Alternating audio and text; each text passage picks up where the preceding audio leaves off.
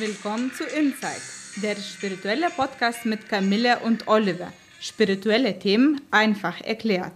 Heute geht es um das Thema Weihnachten, ein spirituelles Fest. Ja, ganz genau. Äh, Wir dachten uns, äh, es ist Weihnachten und machen wir doch mal eine Folge zu Weihnachten. äh, ja, ähm, Weihnachten ist ja tatsächlich ein, ein spirituelles Fest, äh, ein religiöses Fest, wenn man die Religion dem Spirituellen so zuordnet. Das kann man ja machen. Und es ist eben nicht nur eine Familienfeier mit Geschenken und lecker Essen. ne? Oh ja, worum geht es denn spirituell an Weihnachten? Ja, also schlicht und einfach um die äh, Geburt von Jesus, Jesus von Nazareth. Mm, Vom Wortursprung her bedeutet Weihnachten die heilige Nacht, also die geweihte Nacht.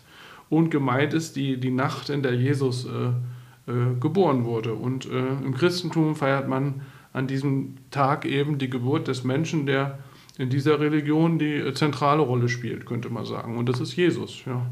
Christen sehen Jesus als den Sohn Gottes und zusammen mit Gott Vater und dem Heiligen Geist bilden die eine Dreieinigkeit, wie man sagt. Also ja, alles, alle drei sind Gott, aber auf verschiedene Weise.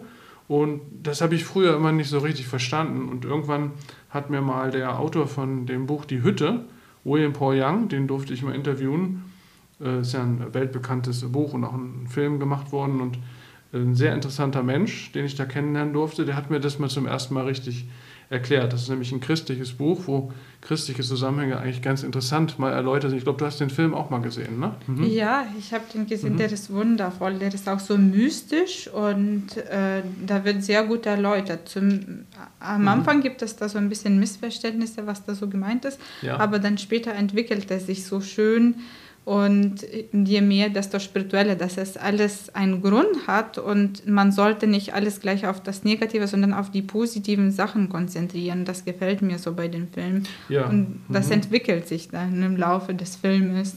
Ja, und dem, dem zugrunde liegt ein Buch, nämlich Die Hütte.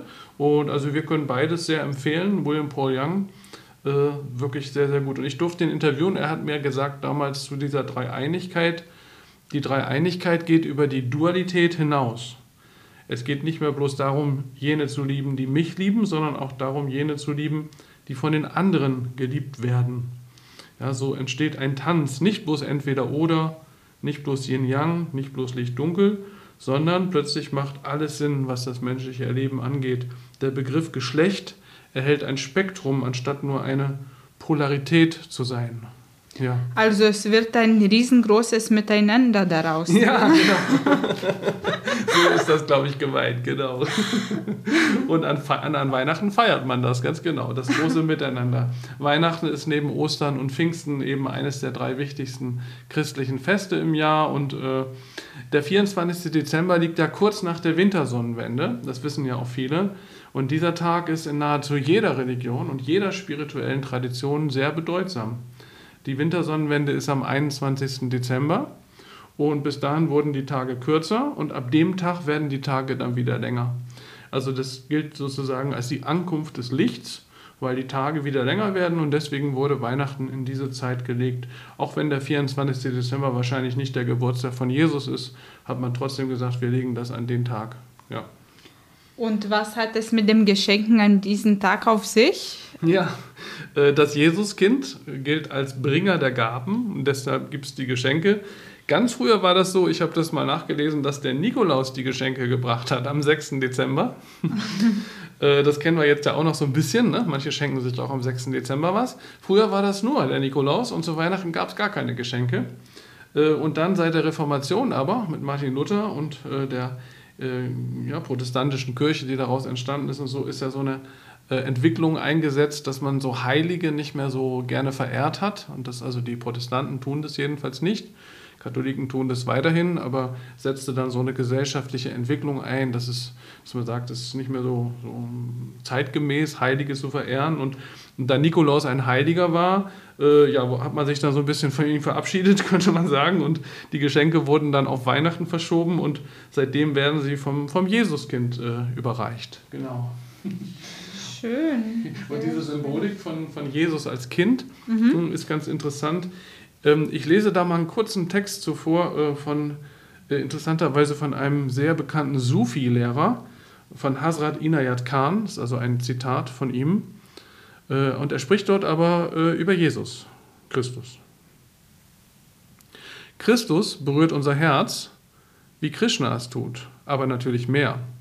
Deshalb wird er auch als Baby dargestellt, weil er so liebenswert ist wie ein Baby, genau wie Krishna. Buddha porträtiert man nicht als Baby. Christus ist wirklich Gott als Mensch geworden und es ist die göttliche Vollkommenheit, die sehr verletzlich, aber trotzdem vollkommen ist. Anstatt nur Triumph und Meisterschaft zu zeigen, hatte er bei all seiner Überwindung das Leiden und die Verletzlichkeit akzeptiert. Es ist das Wesen Gottes. Wir projizieren auf Gott unsere Ideen von Vollkommenheit, aber dies sind nur unsere Vorstellungen, nicht die Weise, wie göttliche Vollkommenheit ist. Hier im Wesen von Christus haben sie einen größeren Zugang zur wirklichen Bedeutung göttlicher Vollkommenheit, weil es sogar in seiner Vollkommenheit Begrenzung einschließt. Wow, richtig berührend. Ja, das ist schön gesagt. Ne? Von, interessant auch, äh, dass es mal äh, in dem Fall kein Zitat eines Christen äh, über Jesus ist, sondern eines Sufi-Lehrers. Das finde ich daran sehr spannend, weil er einen ganz anderen Blick von außen sozusagen auf das Ganze auch ermöglicht. Ne? Und natürlich geht es am Weihnachten auch über das Spirituelle hinaus äh, darum, dass man den Tag einfach mit seiner Familie feiert oder mit anderen lieben Menschen zusammenkommt. Ähm, äh, genau. Ich mhm. finde es auch sehr schön, wenn man besonders am Weihnachten zusammenkommt. Ich hatte hier die Gelegenheit vor ein paar Jahren in eine deutsche Familie hier im Wannsee in meinem großen Haus zu feiern. Mhm. mhm. Es war besonders schön. Da war ein sehr großer Weihnachtsbaum in einem großen Haus mit echten Her Kerzen mhm. auf dem Tannenbaum, die angezündet war. Das war für mich was ganz Neues, weil ich immer das nur mit Lichterketten kenne. Ah, okay. Mhm. Und dann war das auf einmal äh, sehr, sehr schön und wir haben zusammen Lieder gesungen. Erstmal auf Deutsch und dann habe ich spontan für alle vorgeschlagen, auf Litauisch zu singen. Und Tatsächlich, dann, und dann meinten sie, okay, da habe ich mal Zettel ausgeteilt und dann los geht's. Eins, ja. zwei, drei und okay. ohne Proben und alle so. okay. Eigentlich war das so der Lied. Persniagano Bexa Velupimex Kindes Proeklina Betlia jau žvaigždė und alle gleich Börsnöger. Oh, Die Melodie stimmte zumindest, ja. aber die Aussprache für mich alleine, ich habe mich da kaputt gelacht. Die anderen können ja nicht verstehen, was richtig, was falsch ist. Aber ja. es war sehr lebendig und sehr spontan und ich freue mich, dass die Menschen, die da waren, dass sie darauf eingegangen sind und dass ja. sie offen dafür waren. Was heißt das auf Deutsch ungefähr, was du gesungen hast? Kannst du das ungefähr sagen? Ja. Das klang sehr schön. Hm? Ja, das heißt, mhm. äh, ein Schaf, die Schafe, äh, die rennen durch den, durch, die, äh, durch den Schnee. Ja. Und dann, wenn, wenn man da am wenn man da an den Tannenbaum ist, da leuchtet der Stern von Bethlehem und wir wünschen euch fröhliche Weihnachten. Oh, wie schön, von Bethlehem. Ja, ja. wie schön. sehr, sehr schön. Ja, und du hast mir erzählt, das äh, Essen war irgendwie auch anders an dem Weihnachtsabend in der deutschen Familie. Als du hier mal was, als du das kennst aus Litauen bei euch? Ja, es war sehr schön edel. Da gab es so einen Walnusskuchen und Lachssuppe und da war noch so ein veganen Creme, Cashewcreme und es mhm. war sehr so sehr besondere Sachen und ah, einzig, fein, fein und einzigartig. Und wieso ich das, wie ich das von meiner Familie so kenne, bei uns es gibt so Fettig, so ja. Heringfisch ja. oder was mit Knoblauch, Mayonnaise, Fleisch mhm. ja, oder äh, auch ähm, sehr Knob äh, wie Bohnen in Knoblauch, ah, okay. sowas. Also das ist auch in manchen deutschen Familien so, dass es da auch dieses äh, Fettige nach wie vor noch gibt, was auch mal lecker ist und sein mhm. darf, aber ähm, ja, und wie, was gibt es bei euch? Was, was äh, erzählst du, wenn, wenn, so wie du Weihnachten kennst, was esst ihr da? Hm. Am, Heiligen, hm? am Heiligen Abend, am 24. Ähm, haben wir zwölf kleine Gerichte und Ja, es Zwölf ist kleine Gerichte. Gerichte. Okay. Das, Die müssen mal verschieden sein, also nicht als ganzes Gericht, sondern so klein in Teller. Das kann zum Beispiel sein gebackenes Brot mit Öl und Knoblauch, was wir sehr gerne mögen, manchmal mit Käse überbacken. Dann diese Bohnen gebraten, dann einmal Heringfisch und das ist wichtig, dass am 24. kein Fleisch gegessen wird. Also vegetarische, mal Kartoffel, hier Ah, mal okay. Pilzgericht, hier mal Fisch, hier mal Snacks, Ja. hier mal Kekse, hier so ein Getränk und da, der Tisch ist voll und sehr vielfältig und das ist viel. Ja. Und am Weihnachten kann man schon wieder Fleisch essen, also man dann isst man Gans oder Ente, was man so mag. Der Tisch ist meistens sehr schön geschmückt und sehr edel und mit, mit Tannenbaum und schön gedeckt und voll und sehr, sehr liebevoll. Du hast von diesen Keksen erzählt, ne? Die, die, die hätte ich ja auch mal Lust zu probieren. Ne? Was Ja. hat es denn damit auf sich? Das sind so kleine Keksen, die heißt Kutschukai, Kutschukas.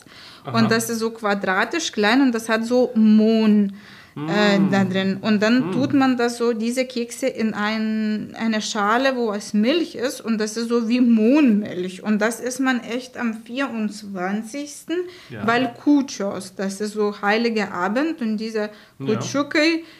Ist von Ja. dem Wort Kuchos, also Ah. sehr schwer ja zu übersetzen, fällt mir gar nicht spontan ein, aber es ist immer Tradition, diesen Ja. Kutschukai mit dem Mohnmilch und dann gibt es auch noch ein Cranberry-Getränk, was ähm, Mhm. Ja. äh, meistens aus äh, Stärke, aus Speisestärke ist und. Mhm. dann wird das so gekocht und dann hat das so eine Konsistenz, ähm, nicht so flüssig, sondern so eher so gar nicht so Okay, klar. ein bisschen, Keine fester halt. Ne? fester. Also es klingt sehr, sehr lecker, auf jeden Fall.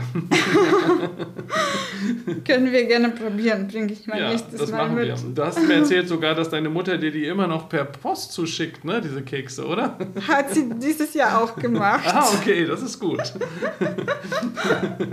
Und ja. wie feierst du Weihnachten? Ja, also bei mir ist es so, ähm, me- meine Familie war nicht äh, religiös, ne, aus der ich stamme und ich bin getauft, ich bin evangelisch getauft, aber ich war eigentlich mit meinen Eltern nie zusammen in der Kirche, ähm, auch nicht an Weihnachten.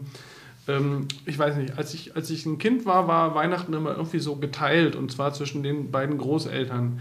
Wir waren Heiligabend immer bei Omi und Upi in Bremen, also es waren die äh, Eltern meiner Mutter. Und am ersten Weihnachtstag, am 25. sind wir dann immer zu Oma und Opa gefahren, den Eltern meines Vaters. Das war nach Osnabrück. Da war immer so eine anderthalb Stunden Fahrt mit dem Auto hin und zurück. Und irgendwie war das, glaube ich, immer so. Also solange ich denken kann, lief Weihnachten bei uns so ab. Und ich habe aber irgendwie nie mit, nur mit meiner Mutter und meinem Vater zusammen Weihnachten gefeiert. Da kann ich mich gar nicht äh, wirklich dran erinnern. Wir haben auch nie so gesungen, es wurden auch keine Gedichte aufgesagt. Man hat sich irgendwie immer in meiner Familie da immer eher so ein bisschen drüber lustig gemacht und sich ganz aufgeklärt gefühlt und fand ich im Nachhinein ein bisschen schade auch. Ähm, aber ja, und dann als junger Mann, da waren meine Eltern auch schon geschieden, da habe ich mich auch an Weihnachten manchmal aufgeteilt und das war eigentlich dann, es war auch manchmal sogar fast schon nervig. Das habe ich auch nur zwei, drei Jahre gemacht und dann weiß ich gar nicht mehr. Äh, Das war dann nicht mehr so toll. Und dann irgendwann, ja, war ich mit Heidrun zusammen, meiner jetzigen Frau auch. Und dann haben wir für uns eben Weihnachten oft auch gefeiert, auch mal mit Familie, auch mal nur für uns. Wir haben auch mal versucht, in die Kirche zu gehen. Das war auch mal ein Versuch. Und das war sogar einmal ganz schön. Da waren wir in der Gedächtniskirche am Kudamm. Und da hatte der Pfarrer das irgendwie richtig gut hinbekommen, mal einen schönen Gottesdienst zu machen. Obwohl wir, ich bin gar nicht mehr in der Kirche, aber man kann ja trotzdem zu Weihnachten da mal hingehen und sich das anschauen. Wenn es gut gemacht ist, also äh, dann, äh, wenn was rüberkommt, sagen wir mal so, wenn derjenige es schafft, eine Atmosphäre zu schaffen, eine, Energie, irgendwas, spürbar, dann finde ich das schön. Wir waren dann aber auch noch mal wieder ein anderes Mal in der Kirche, die da in der Nähe war, wo wir gewohnt haben und dann, äh, das hat mir gar nicht gefallen. Das war so, da war, hat leider der Pfarrer das nicht geschafft, irgendwie so eine Atmosphäre zu kreieren. Und dann haben wir das, glaube ich, auch wieder, auch wieder gelassen und nicht mehr weitergemacht. Warst du denn mal in der Kirche äh, zu Weihnachten? Äh, ja, früher waren wir sehr oft äh, mit meiner Familie und hier war ich auch einmal vor vielleicht vier, fünf Jahren noch. Äh, hier im Berliner Dom, das war auch einzigartig, muss ich sagen. Da hatten wir so eine Einladung, Ja. noch damals von der Botschaft, und dann sind wir da reingegangen Ja. und das wurde so schön. Da war so ein Männerchor, das, so, das hat so schön gesungen und das war alles so geschmückt und dieser Berliner Dom, das ist ja sehr groß und dann singt man und so mit, oh, so gemütlich, wirklich wie in einem Film, könnte man sagen, wie, ja. wie Alone at Home oder ah, was, ja, man, was man immer so, diese äh, kirchliche Szenen, die da so zauberhaft sind ja. und man verbindet sich auch irgendwie und ich fand das sehr, sehr schön und da waren Live-Instrumente und ähm, ja. Ich hatte irgendwie das musikalische Erinnerung. Ja, manchmal ist das bei den Kirchen, dass man manchmal ja. die äh, Pfarrer das schaffen und manchmal schaffen sie das nicht. Ja. Aber finde ich trotzdem sehr schön am Weihnachten einfach ab und zu mal da zu sein, um einfach ja. alleine von der Atmosphäre mhm. her ist auf jeden Fall ein schöner Tag im Jahr, wo man das auch, wenn man vielleicht nicht mehr in der Kirche ist, trotzdem mal an sich näher wieder ranlassen kann, mhm. wenn man möchte. Und äh, ja, ich, ich wollte abschließend für die heutige Episode noch eine Geschichte vorlesen. Die hat nicht direkt mit Weihnachten zu tun, aber es kommt auch ein Esel vor. Und äh, ja, die habe ich oft vorgelesen bei den Weihnachtstreffen, ähm, die ich in meinem Reiki-Zentrum veranstalte. Und ich mag die Aussage der Geschichte und das soll äh, ja die heutige Episode dann auch beschließen. Die Überschrift heißt Genieße dein Leben. Es war mein Ehepaar, sie reisten mit ihrem Sohn und einem Esel. Im ersten Dorf hörten sie, wie die Leute redeten. Der Bengel ist schlecht erzogen, er sitzt auf dem Esel und seine Eltern müssen laufen. Die Eltern ließen nicht zu, dass die Leute schlecht von ihrem Sohn sprechen. Deshalb ritt der Mann auf dem Esel in das zweite Dorf. Dort sagten die Leute, Seht euch den unverschämten Kerl an. Er lässt seine Frau und sein Kind laufen und sich selbst vom Esel tragen. Also ließen sie die Mutter auf das Lastentier steigen. Im dritten Dorf hörten sie die Leute sagen, armer Mann, arbeitet den ganzen Tag und lässt seine Frau reiten. Dieses Kind hat bei so einer Rabenmutter bestimmt auch nicht zu lachen. Im nächsten Dorf saß die ganze Familie auf dem Esel. Dort sagten die Leute, Seht die drei Bestien, sie werden dem armen Tier den Rücken brechen. Schließlich liefen alle drei neben dem Esel ins nächste Dorf. Dort angekommen, trauten sie ihren Ohren nicht, als die Leute sagten, schaut, diese Idioten laufen, obwohl der Esel sie tragen könnte. Ganz unterschiedliche Wahrnehmungen. Ja, offenbar, genau. Man kann es nicht richtig machen. Ja? Egal wie man es macht. Genau. Fazit: Andere Leute werden dich immer kritisieren und über dich lästern. Es gibt kaum einen Menschen, der dich so akzeptiert, wie du bist. Deshalb lebe so, wie du es für richtig hältst. Folge deinem Herzen. Das Leben ist ein Theaterstück ohne vorherige Probe. Darum singe, lache, tanze, liebe und lebe jeden Augenblick deines Lebens, bevor der Vorhang fällt und das Theaterstück ohne Applaus zu Ende geht. Genieße den Augenblick. Das, was wir gerade tun. Genau. Und danke schön, es war ja. ein sehr schönes Gedicht. Ja, ich Und mag das auch. Ja. Mhm. ja. Wieder am Ende der Zeit angekommen. Wir freuen uns, wenn ihr nächstes Mal dabei seid. Mhm. Und wer mehr wissen möchte ja. mhm. ähm, über Spiritualität, Reiki und Soundtherapie, schaut auf www.soundandreiki.de oder www.einfachnurreiki.de.